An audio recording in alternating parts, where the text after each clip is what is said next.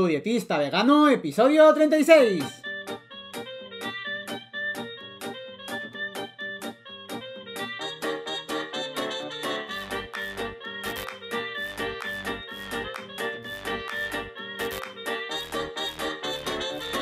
¿Qué tal? Muy buenas a todas y a todos. Bienvenidas y bienvenidos al podcast de Tu dietista vegano, el podcast en el que yo, Sergio Guayar, voy a comentar conceptos, estrategias, mitos y noticias sobre nutrición y veganismo. En resumen, cómo una alimentación más vegetal puede ser, entre otras cosas, muy beneficiosa para tu salud. Y como siempre os digo, antes de empezar, si tenéis cualquier duda, cualquier pregunta, si habéis visto alguna noticia, obviamente todo esto relacionada con la nutrición, que sepáis que me podéis escribir gratis desde tudietistavegano.com barra contactar. Yo por supuesto os responderé y además, si me parece un tema muy impactante o muy importante, lo comentaré aquí en el podcast.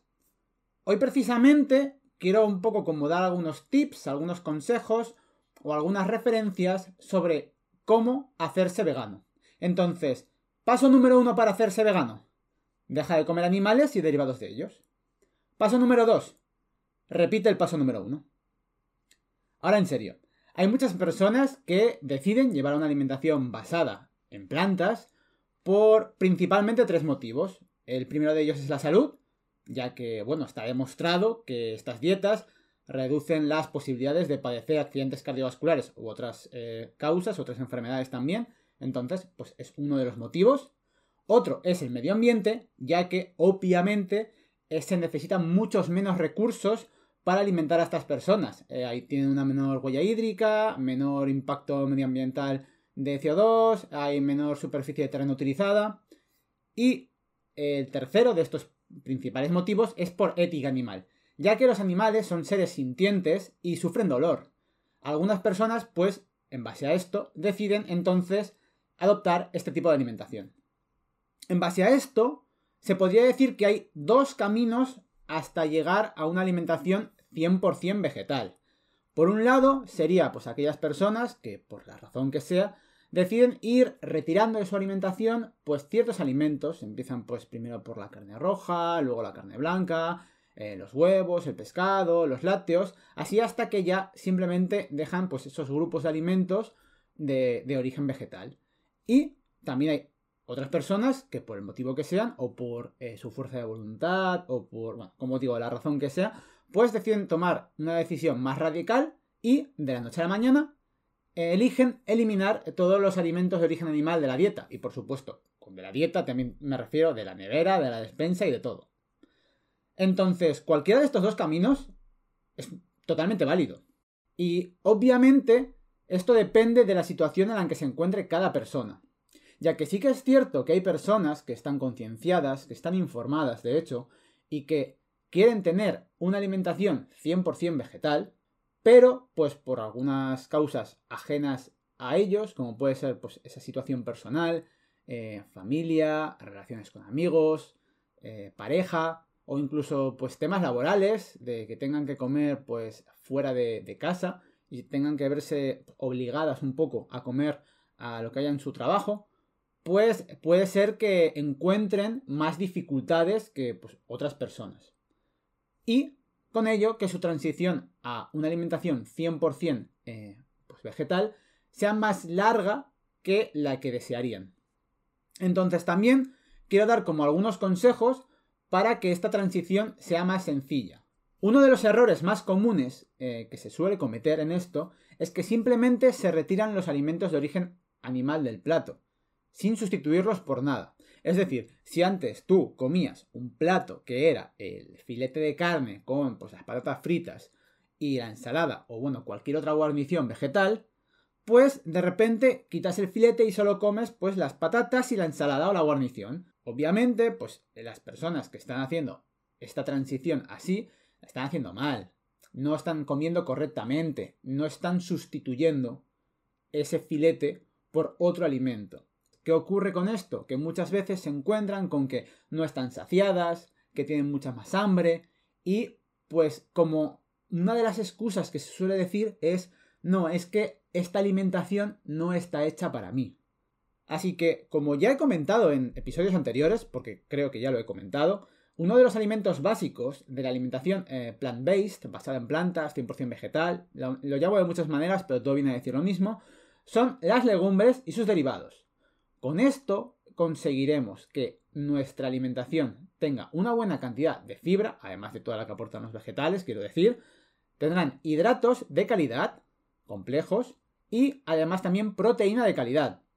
Quiero remarcar también eh, que hay que tener un correcto consumo de grasas, ya que hay algunas personas que deciden también tomar una alimentación más vegetal para perder peso. Y está muy extendido un error muy común que es el de culpabilizar a las grasas de, bueno, de esa obesidad. Y las grasas, como ya expliqué en los primeros capítulos, lo repito, es un macronutriente esencial, precursor de algunas hormonas además. Entonces, hay que tener muy claro que como estamos quitando las grasas animales, hay que sustituirlas por grasas vegetales, grasas de calidad, como pueden ser los frutos secos, como pueden ser las semillas, y otros alimentos eh, con grasas saludables, como puede ser, por ejemplo, el aguacate.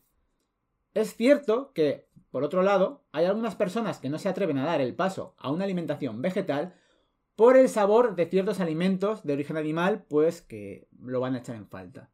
Eh, un ejemplo muy típico es el de, ay, sí, yo me haría vegano, pero el, jamoncito, ay, mm, o ay, yo me haría vegano, pero uy, el sushi es que no podría. Una de las cosas que se suele decir a estas personas es, vale, pues si no, excepto el jamón, pues retira todo lo que no sea jamón. O sea, no bases esa excusa allí. Pero además de esto, es que cada vez hay más sustitutivos, hay más alternativas que serán más o menos saludables, eso hay que reconocerlo, para sustituir a estos alimentos. Algunos ejemplos sería la eura, que simula el pollo, muchas veces llamado no pollo, que cada vez está en más sitios y cada vez más y más está creciendo. También el sin jamón, un producto reciente que salió en verano de 2020 aquí en España, que es un sustitutivo del jamón serrano.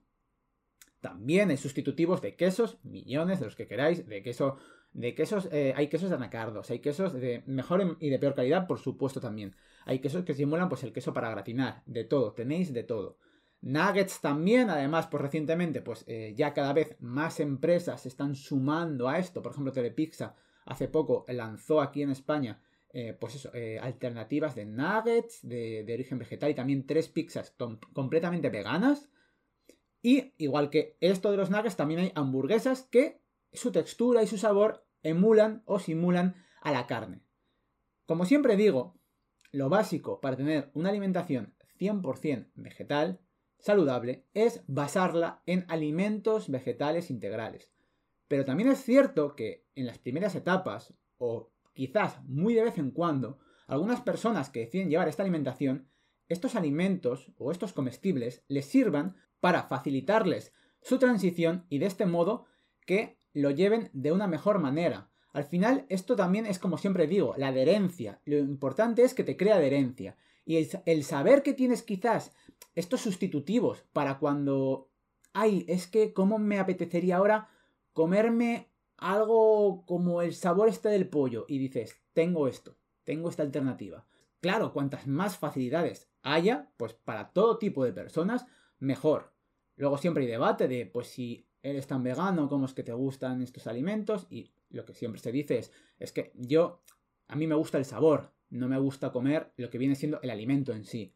Otro de los consejos que puedo ofrecerte es que busques apoyo e información, ya sea en tu entorno, familia o amigos, eh, como en Internet, a través de páginas, bueno, grupos de Facebook, documentales, podcasts. Es muy importante tener como un cierto apoyo, sentir que no estás solo y sentir que tienes ese apoyo. Obviamente, si tú eres capaz o tienes la suerte de que tengas una persona a tu lado físicamente que esté contigo y juntos dais la transición, va a ser mucho más sencillo, va a ser mucho más fácil, por así decirlo, porque tienes ese apoyo ahí. Pero si no, ahora mismo, pues como está Internet y demás, tenéis mucho apoyo. De hecho, si no lo sabéis, porque quizás no lo sepáis, además de este podcast, yo hago otro podcast con un amigo, se llama Sekiam, y el podcast se llama Malditos Veganos.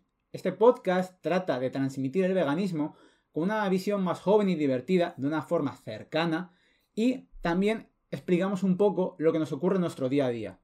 Y es verdad que quizás el escuchar estas anécdotas de nuestro día a día a una persona que está como queriendo empezar le pueda ayudar para sentirse reflejada ahí y que de este modo no se sienta tan sola. También, por supuesto, si necesitas más información sobre si estás llevando correctamente lo que es esta dieta vegana, esta dieta basada en plantas, puedes contratar los servicios de un dietista o nutricionista para que te aconseje y te guíe en tu camino. De hecho, como podéis suponer, en mi web, tudietistavegano.com, podéis contratar mis servicios de dietista si lo consideraréis necesario. Obviamente, el servicio de dietista no tiene por qué ser para toda la vida.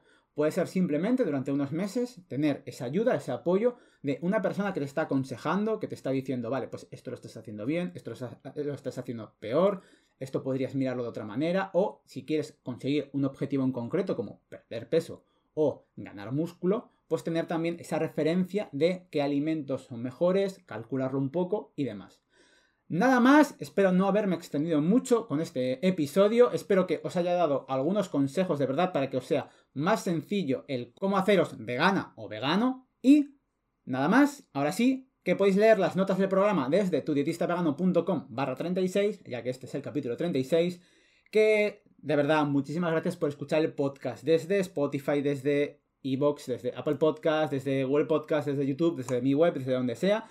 Muchísimas, muchísimas gracias. Y nada más, que muchas gracias de verdad, de verdad, por estar allí aguantándome al otro lado y que nos veremos en el próximo episodio. Adiós.